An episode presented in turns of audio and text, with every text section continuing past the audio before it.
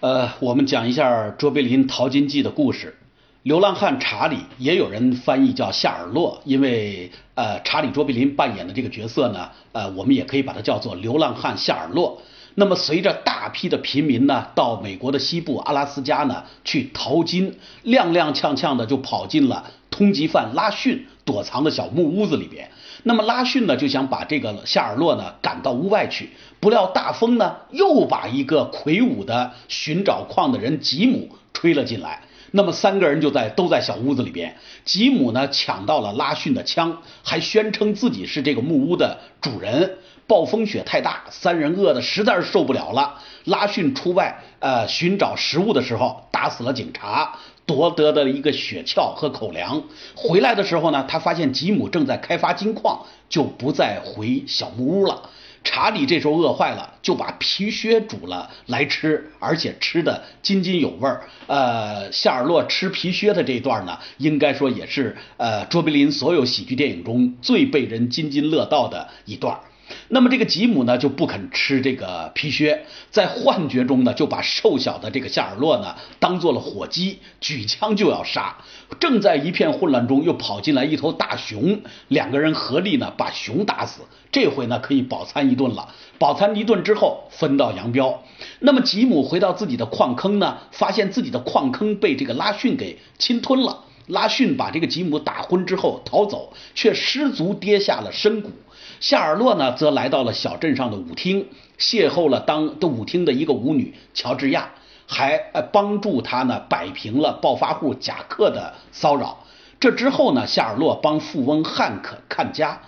呃，在门口呢，又巧遇了乔治亚，不仅大喜过望，于是乎呢，就邀请他呢，在除夕夜呢，来他这里吃晚饭。结果呢，乔治亚并没有赴宴，查理呢，却在幻梦中呢，为他表演了一段小面包舞，这一段呢，也很精彩。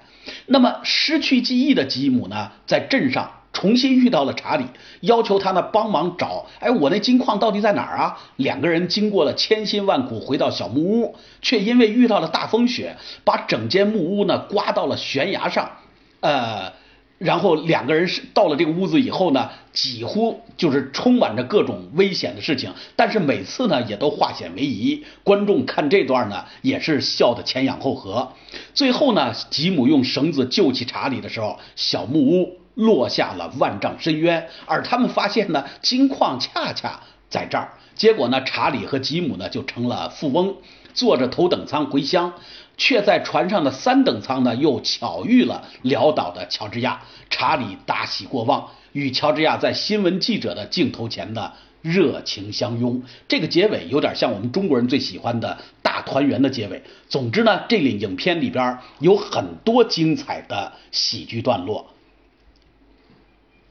那么这部片子特点是什么？我们来评价一下。首先，它是以喜剧为载体来表现悲剧。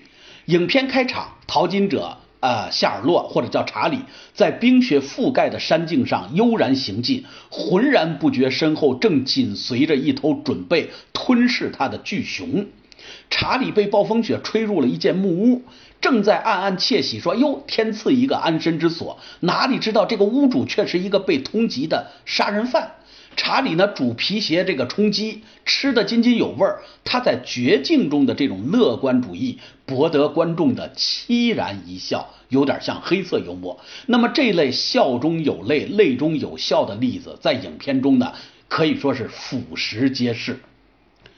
呃，第二呢，我们说这个片子的艺术特色是用对比蒙太奇的手法来叙事。最典型的例子是除夕夜的一场戏，一边呢是酒吧里边的劲歌欢舞，一边是酒吧外边夏尔洛的孤寂落寞。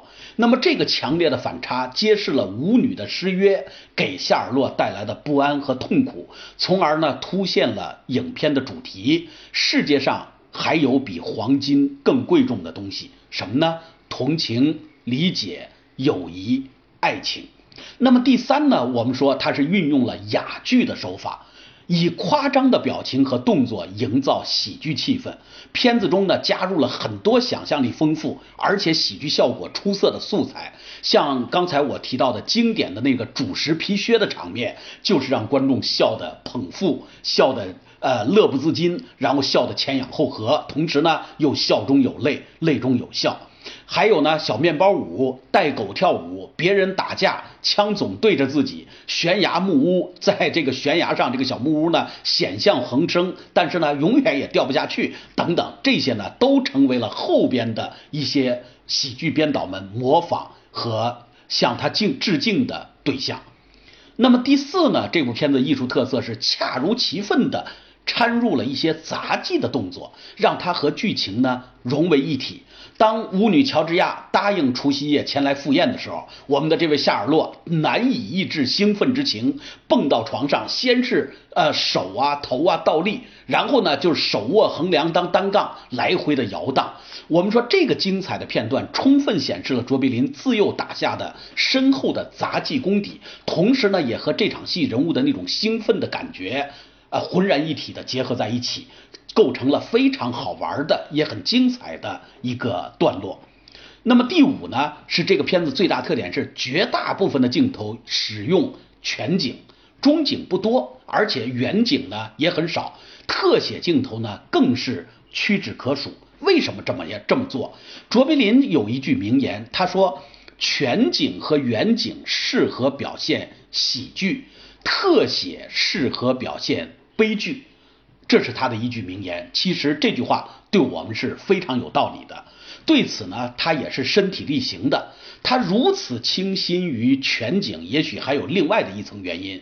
人们毫不怀疑卓别林那张极富表现力的脸足以反映角色的内心世界，但是卓别林却对观众们宣称是这样的：他说，全景对我来说是完全不可缺少的，因为我演戏的时候，我要让观众看清楚我的腿、我的脚、我的脸，同样都在表演。你不能说把景别就对准我的脸。让观众只看见我的脸，而却看不见我的腿、我的脚。因此呢，他更喜欢用全景，这个呢也构成了卓别林影片的一个特色。